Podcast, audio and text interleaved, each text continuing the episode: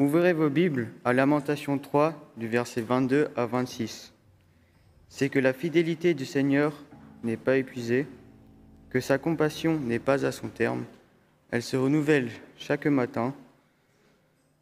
Grande est ta constance. J'ai dit, le Seigneur est ma part. C'est pourquoi je l'attends. Le Seigneur est bon pour qui met en lui son espérance, pour celui qui le cherche. Il est bon d'attendre en silence le salut du Seigneur.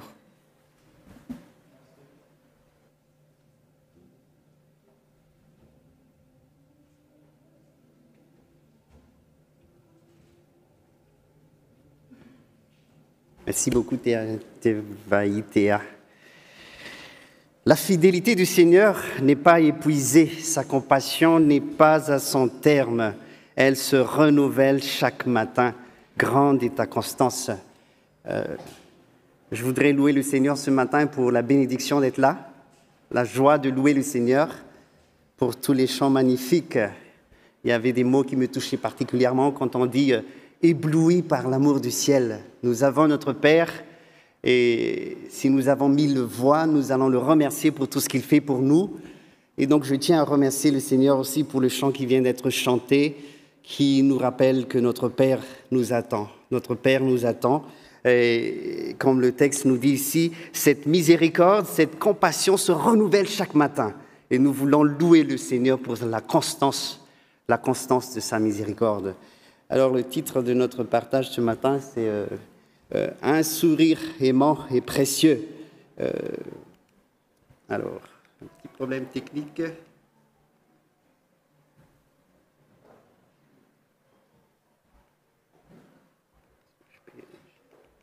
Vous pouvez m'aider un tout petit peu pour faire avancer le, le PowerPoint, s'il vous plaît? Merci de votre compréhension. Merci beaucoup, Nicolas. Alors, très bien. Ça n'avance pas.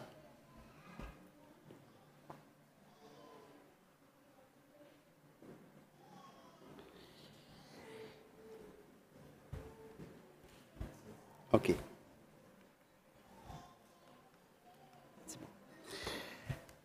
C'est pas grave, on va avancer. Euh, ah, c'est bon, merci beaucoup, que Dieu te bénisse. Alors, qu'est-ce que nous voyons à l'écran? Et donc, dans le contexte actuel, une des mesures de freinage de notre combat contre l'épidémie du, Covid est le port de masques obligatoire dans tous les lieux publics clos et sur les marchés. Et certains, certains d'entre nous ont ont pu donc euh, voir aussi en début d'année cette annonce hein, publicitaire qui nous dit qu'en 2021, il est euh, obligatoire aussi le port hein, de quoi? De sourire. Et ça va? Est-ce que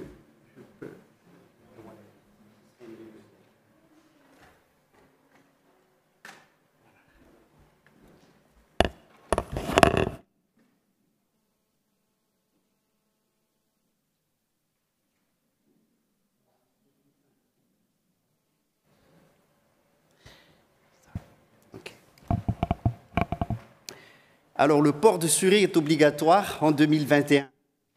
Euh, effectivement, il semble qu'il est possible de transmettre le sourire même avec les masques. Euh, j'aimerais vous demander de faire cet exercice ce matin, de vous tourner juste euh, vers la personne juste à côté de vous et de transmettre un sourire.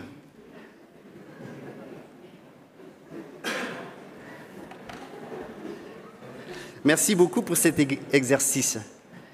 Qui dit Covid dit pandémie, virus, contamination, crise inédite. Qui dit Covid dit confinement. Qui dit Covid euh, pense également au slogan de notre gouvernement qui nous dit Dedans avec les miens et dehors en citoyen. Et je ne sais pas récemment si vous avez euh, pu euh, euh, constater que ce n'est pas facile ce qui arrive au fur, et à mesure, que nous avançons dans le temps. mais la question que nous voulons nous poser ce matin, c'est comment mettre un sourire sur le visage de quelqu'un dans ce contexte-là. contexte qui n'est pas facile. Et c'est justement ce que nous allons essayer de, euh, de répondre. Nous allons essayer d'apporter quelques éléments de réponse. Merci beaucoup, Jean-Marc. À cette question qui nous semble pertinente. Comment mettre un sourire sur le visage de quelqu'un? Vous avez certainement entendu ce chant qui est à partir de la musique de Charlie Chaplin, euh, qui s'intitule euh, Smile, qui a été chanté par plusieurs chanteuses, euh, chanteurs, dont Michael Jackson. Smile.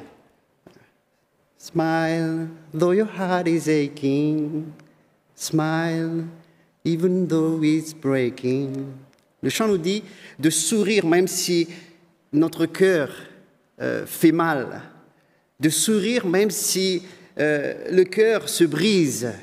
Et et justement, l'abbé Pierre disait,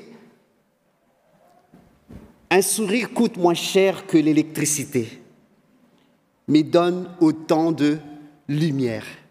Et récemment, euh, des scientifiques anglais ont voulu déterminer quelles étaient les zones du, du, cerveau activées lorsque nous recevons un sourire.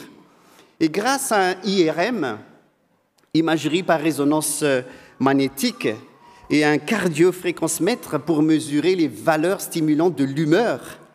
À chaque stimuli extérieur, ils ont pu découvrir que le sourire stimule d'une manière assez étonnante les zones du cerveau liées à la récompense. Alors, ils ont découvert que euh, le sourire d'un ami, c'est l'équivalent de 200 barres de, de chocolat. C'est l'excitation de 200 barres de chocolat. Ils ont trouvé aussi que le sourire de son bien-aimé ou de sa bien-aimée est l'équivalent de 600 barres de chocolat.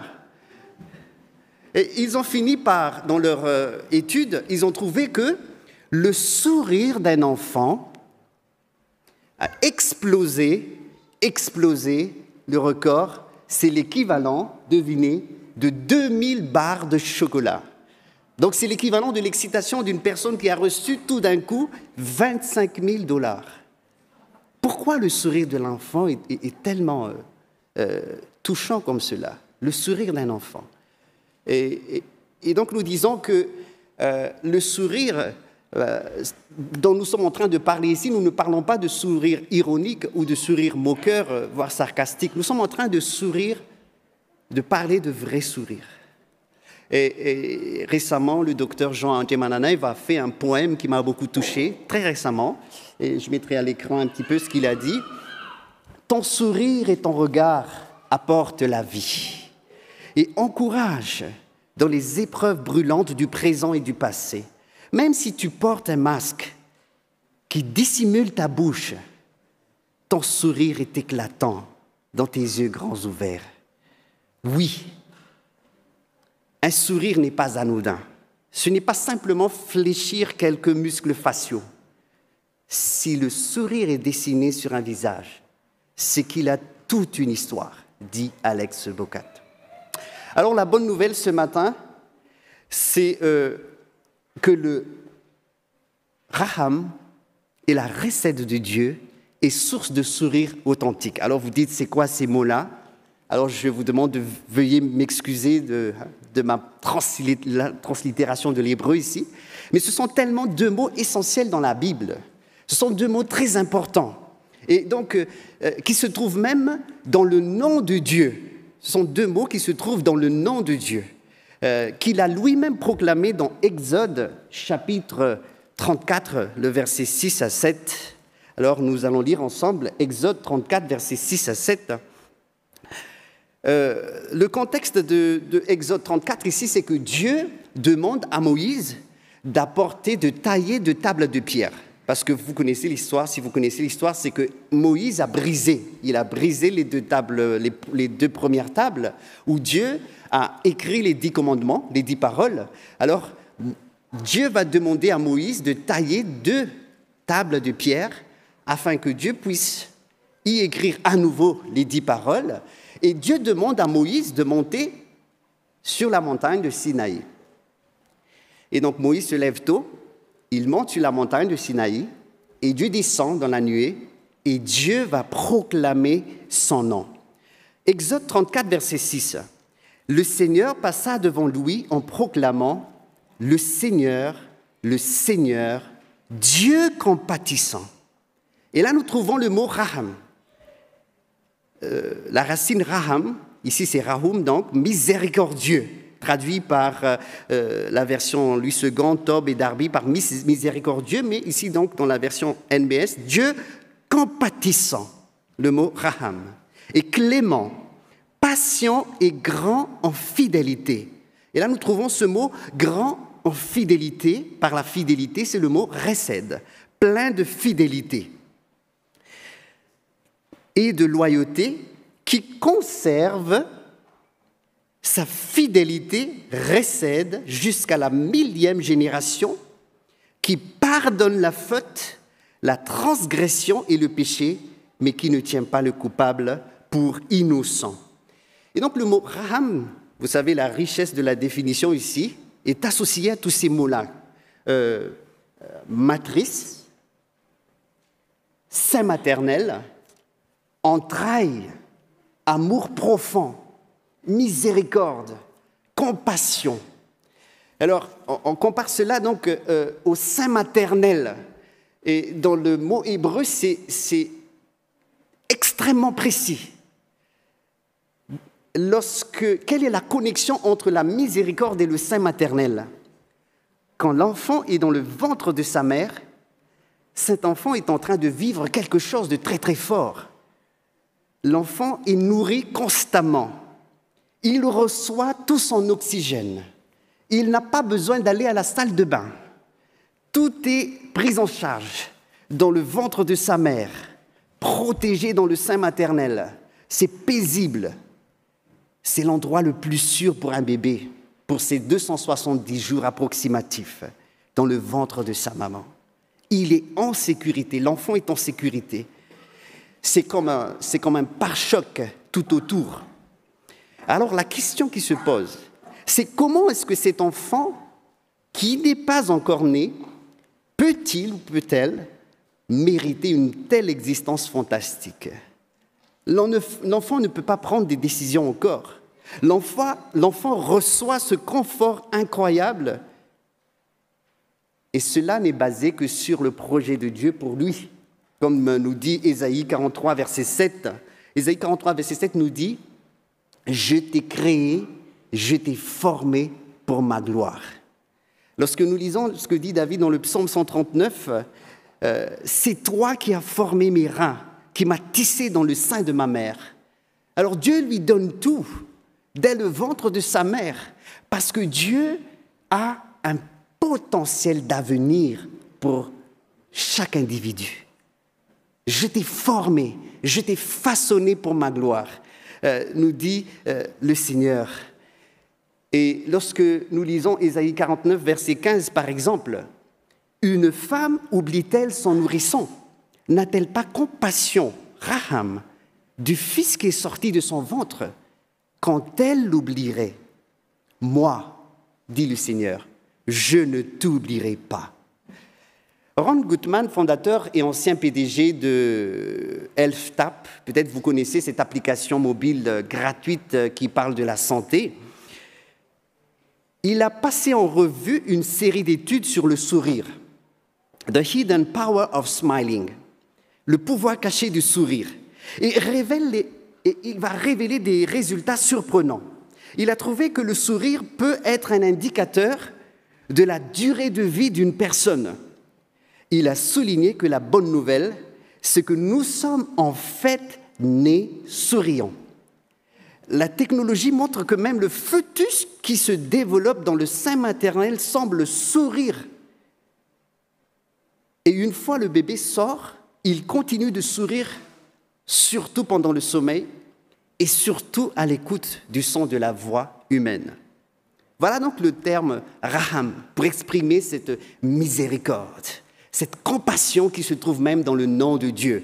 Mais ce n'est pas seulement ce mot-là qui est utilisé, il y a aussi le mot recède qui est très très important aussi, qui signifie donc ici bonté, bienveillance, miséricorde, faveur, grâce que Dieu donne. Et lorsque euh, il y a ce mot fidélité, fidélité de Dieu à l'alliance, Et, ce mot, la récède, c'est ce qui permet, euh, c'est ce qui limite la colère de Dieu, la colère divine contre le mal. Lorsque nous lisons par exemple Ésaïe 54, verset 8, Dieu dit, dans un instant de colère, je t'avais un moment dérobé ma face, mais avec un amour éternel, récède, j'aurai compassion de toi. Dans le livre de Michée que nous voyons ici, Michée chapitre 7, verset 18, Michée va interroger Dieu, quel Dieu est semblable à toi, qui pardonne l'iniquité, qui oublie les péchés du reste de ton héritage. Il ne garde pas sa colère à toujours, car il prend plaisir à la miséricorde. Récède. Ah, donc cette recette de Dieu nous permet de nous approcher de lui, nous motive à nous approcher de, Dieu parce que comment pouvons-nous définir cela? C'est son attitude, euh, c'est sa bonne disposition bienveillante. C'est le regard de Dieu bienveillant qui fait crédit à tout le monde, à tous les croyants et à l'humanité. Et ça nous pousse à nous approcher de lui parce qu'il a ce regard bienveillant qui nous accueille. Voilà la fidélité de Dieu. La recette aussi triomphe de la décadence du peuple de Dieu dans l'Ancien Testament, du peuple d'Israël. Dieu fait comprendre que la décadence du moment ne peut empêcher une restauration future.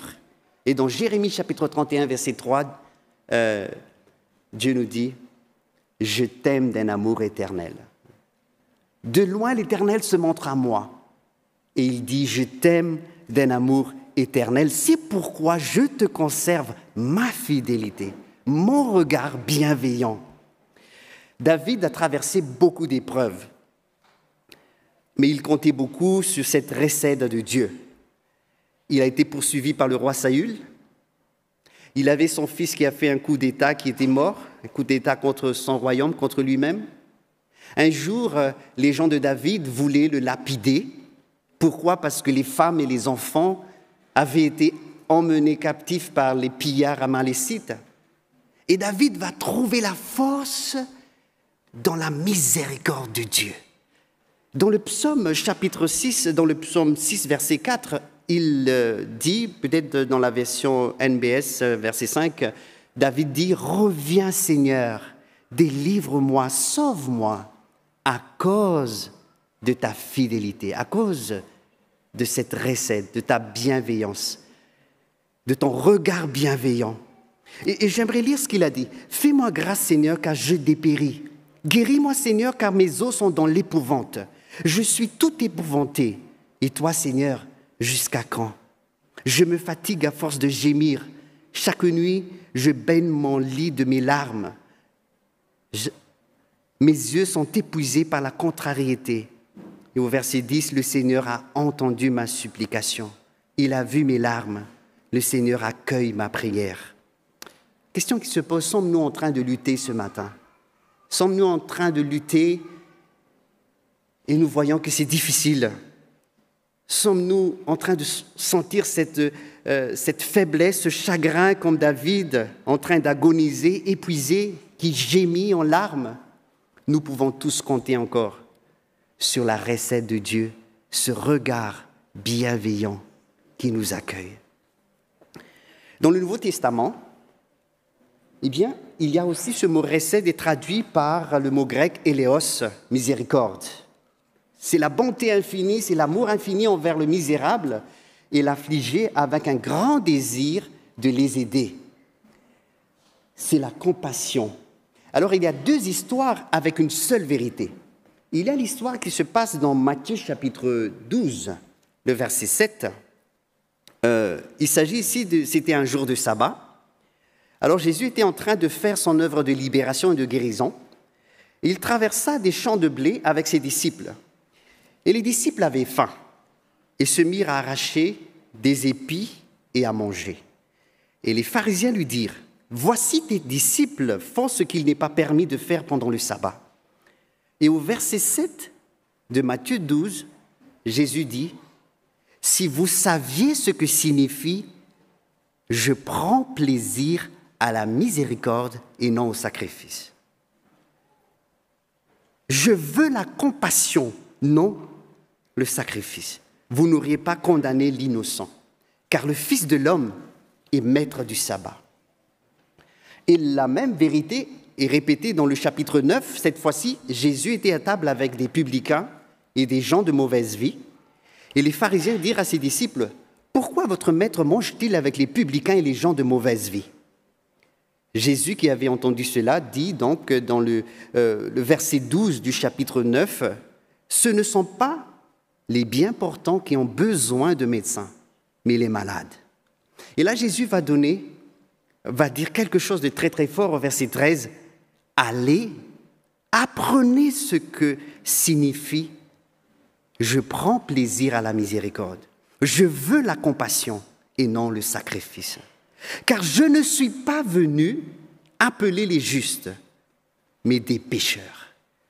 Jésus donc nous dit ici, je ne suis pas venu appeler des justes, mais des pécheurs. Georges Steveny a dit dans, dans, son livre Le mystère de la croix, à la page 310, 370, Jésus a pris à cœur de nous délivrer du péché et de ses conséquences, la maladie et la mort. Il a porté nos péchés dans son corps sur la croix.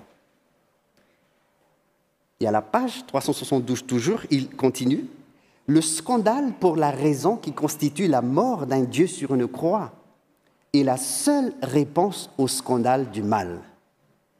Dieu ne fait pas mourir le petit enfant, il est le petit enfant qui meurt. Dieu n'est pas avec le canon qui déchiquette les chairs. Il est cette chair déchiquetée. Et il continue euh, toujours dans la même page. Ce qui est bouleversant dans l'histoire de Dieu et de Jésus, c'est qu'ils ont accepté de se laisser happer par l'engrenage de la haine des hommes, s'opposant à la proclamation de la vérité et à la révélation de la justice et la démonstration de l'amour. Il dit ici que c'est très bouleversant dans l'histoire de Dieu et de Jésus de voir qu'ils ont accepté de se laisser saisir avidement par l'engrenage de la haine des hommes. Euh, et la fin, dit, parce que il y a cette opposition à la proclamation de la vérité, à la révélation de la justice et à la démonstration de l'amour de Dieu. La démonstration de l'amour de Dieu et la démonstration de la miséricorde divine étaient au calvaire, à la croix. La miséricorde de Dieu, la compassion de Dieu offre aux hommes le salut par Jésus à la croix, la justice et la miséricorde se rencontrent.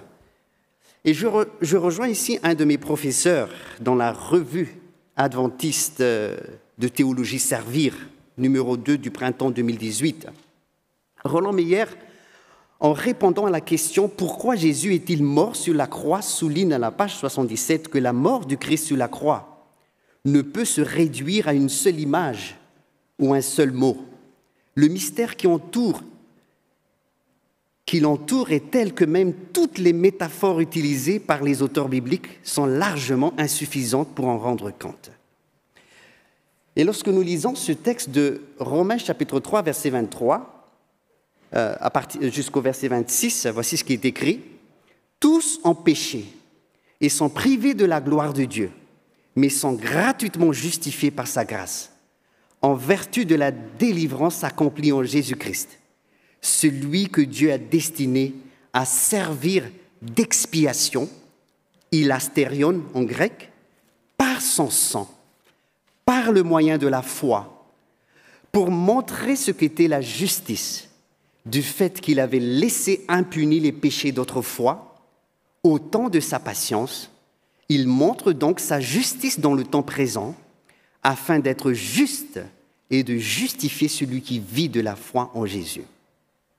Et Roland Meyer commente ce texte dans notre revue euh, Servir. Il dit, le coupable n'est pas condamné pour ses fautes commises. et pourtant il est coupable. Le pardon lui est accordé. Le lieu, c'est l'ilastérion. Donc en anglais, on traduit l'ilastérion par siège de la miséricorde, le mercy seat. Le lieu, c'est l'ilastérion, et l'action, c'est celle qui se produit sur ce lieu, c'est la grâce. Jésus est la récapitulation du lieu et de l'action. Il accorde la grâce au condamné et le réconcilie avec Dieu. Jésus n'est pas seulement miséricordieux, Jésus est la récapitulation de la miséricorde. En d'autres termes, Jésus est la miséricorde.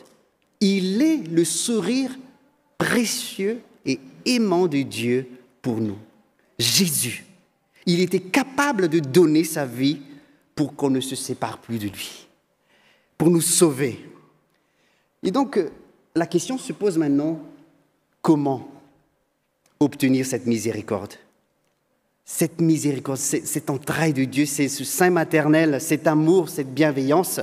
Eh bien, Dieu appelle.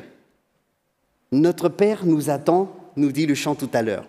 Dans Ésaïe, chapitre 1er, verset 18, Dieu fait un appel en disant, Venez, je vous prie, et argumentant, dit le Seigneur, quand vos péchés seraient comme l'écarlate, ils deviendraient blancs comme la neige. Quand ils seraient rouges comme le cramoisi, ils deviendraient comme la laine. Et dans le Proverbe chapitre 28, verset 13, on nous dit, Celui qui couvre ses offenses ne réussit pas. Celui qui les reconnaît et les délaisse obtient miséricorde, compassion. Et là, le Père appelle encore Ésaïe 55, versets 6 et 7, Cherchez le Seigneur pendant qu'il se laisse trouver, invoquez-le pendant qu'il est proche, que le méchant abandonne sa voie et l'homme malfaisant ses pensées, qu'il revienne au Seigneur qui aura compassion de lui, à notre Dieu qui pardonne abondamment, qui ne cesse de pardonner. Concernant la démarche la démarche de ne pas nier les fautes et les réparer. Roberto Badenas écrit dans son livre Au-delà de la grâce à la page 313. Tout ce qu'il y a de négatif dans mon histoire reste dans les mains de sa miséricorde et non dans l'enfer de mon subconscient, définitivement hors de ma portée. Cela implique que j'ai besoin de me repentir de mes erreurs, mais sans me torturer indéfiniment ce serait prendre à la légère le pardon. Oublions la portée infinie de la grâce. Chers amis, il y a de quoi sourire. Jean-Paul Sartre disait l'enfer c'est l'autre. Mais lorsque nous voyons l'histoire, l'enfer c'est le scandale du mal. C'est le scandale de la haine qui a coûté la vie de Jésus. Mais le Seigneur, dans l'infini de sa miséricorde et de son amour, a tout fait pour que nous puissions, par sa miséricorde, obtenir le salut en Jésus-Christ. Et la question que nous avons posée au tout début, comment alors, dans le contexte actuel, je peux mettre un sourire sur le visage de quelqu'un? Le Seigneur nous appelle dans le livre de Michée, chapitre 6, verset 8, On t'a fait connaître, ô homme, ce que l'Éternel demande de toi, ce que tu aimes la justice, l'équité, et, ce que tu aimes aussi la miséricorde, et que tu marches humblement avec ton Dieu. Dieu nous appelle, nous qui avons reçu ces entrailles de Dieu, cette miséricorde, à aimer la miséricorde, non seulement à montrer cette miséricorde qui est le caractère de notre Père, mais aussi à chérir la miséricorde. Et c'est l'appel de Dieu en disant, heureux les compatissants, car ils obtiendront compassion. il y a une double bénédiction lorsque nous chérissons la miséricorde. Euh, vous savez, le, slogan de notre gouvernement nous dit, euh, comment était déjà hein? Dedans, avec les miens, dehors en citoyen. Le Seigneur nous appelle en disant, tu chéris la miséricorde, dedans avec les tiens et dehors avec tes concitoyens. Chérir. Et, et donc, lorsque nous chérissons la compassion, chérissons cette miséricorde telle que nous l'avons étudiée ce matin, la profondeur de cet amour que Dieu a pour nous, il y a une double bénédiction. Et Shakespeare l'a bien dit déjà dans le XVe siècle, dans le Marchand de Venise, il a dit La qualité de la miséricorde n'est pas tendue. Elle tombe comme la douce pluie du ciel, ici-bas. C'est deux fois bénédiction. Elle bénit celui ou celle qui la donne et celui ou celle qui la reçoit. Comment je peux mettre un sourire sur le visage de quelqu'un? Comment nous pouvons faire cela aujourd'hui? J'ai réfléchi beaucoup, mes chers frères et sœurs. Nous avons reçu miséricorde. Et il y a ce tableau qui a été fait en 1504 par le maître d'Alkmaar, qu'il a euh, mis dans l'église de, Saint-Laurent aux, Pays-Bas. Et donc il s'agit ici de ce qu'on appelle le polyptyque, hein, plusieurs tableaux qui présentent les sept œuvres de miséricorde.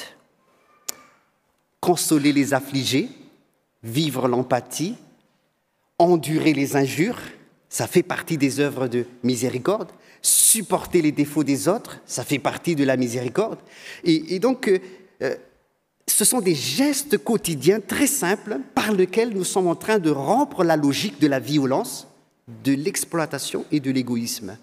Et, donc, il y a aussi donc, ce mot qui, vient toujours de la miséricorde, euh, Eléo, Mocina, don charitable, à l'origine du mot aumône. Et Helen Exley nous dit de, faire le défi d'une touche de gentillesse chaque jour. Faire sourire quelqu'un. Comment nous pouvons faire sourire quelqu'un? Nous qui avons reçu euh, la profondeur de l'amour de notre Dieu. Eh bien, par exemple, nous, nous disons des bonnes choses. Nous donnons des cadeaux, nous donnons des fleurs, ou euh, nous sommes là pour proposer ce que nous pouvons faire. Nous sommes là pour, euh, lorsque les gens ont envie de pleurer, de s'asseoir et d'être une épaule tout simplement pour que les personnes puissent pleurer. Nous n'avons pas besoin de dire grand-chose, mais que les personnes, les personnes puissent pleurer et raconter, dire. Mais c'est une disposition de se dire, voilà Seigneur, tu me fais cette miséricorde constante tous les jours tu me prépares une vie éternelle, tu as donné ta vie. Eh bien, Seigneur, je veux faire sourire aussi les autres autour de moi parce que c'est toi mon sourire, c'est toi qui me fais le sourire tous les jours. Et là, je, rejoins euh, euh, Geneviève Aurouz. J'ai été deux fois son étudiant, hein, en 2004 et en 2020, dans le numéro spécial. Hein. il y avait ce numéro spécial de, de notre revue Servir, des mots sur les mots le coronavirus à l'épreuve de la théologie et la théologie à l'épreuve du coronavirus. Et dans son article intitulé Chemin de deuil face au virus, elle a écrit La liste, la liste des couleurs se révèle inépuisable. Et pour toutes sortes de noms, solidarité, accueil, bénévolat, générosité, activité manuelle, décoration, beauté de la rencontre, valeur existentielle retrouvée, chaîne d'amour, rencontre avec soi-même dans l'intimité. Oui, nous pouvons sourire à nous-mêmes. Rencontre avec soi-même dans l'intimité, avec l'autre dans la relation authentique. Apprécier une liberté, apprécier une liberté. Euh, je continue. Apprécier une liberté essentielle celle de pouvoir prier Dieu, toujours et sans limite. Un Dieu d'amour qui entend les plaintes, qui accompagne et prend soin. Un Dieu, un Dieu tel un Père, auprès duquel on peut déposer crainte et déception, mais aussi courage et sérénité à la page 85. Et à la conclusion, elle dit, le cauchemar du confinement devient alors un cadeau, don de la vie, de la rencontre vraie avec soi, de la quête respectueuse de l'autre, quel qu'il soit, et de l'ampleur de l'amour divin. Chers amis, nous pouvons faire sourire quelqu'un, même avec les masques.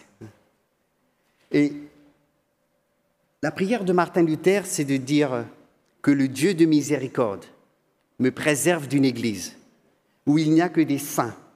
Je désire demeurer avec les humbles, les faibles, les malades, qui savent et sentent leurs péchés et qui gémissent et pleurent continuellement à Dieu du fond de leur cœur pour obtenir sa consolation et son soutien.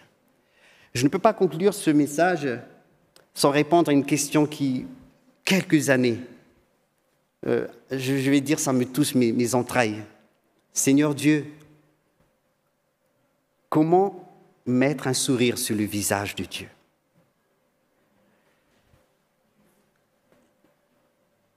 Johnny Erickson Tada a écrit avec le pasteur Stephen Est le livre Quand Dieu pleure.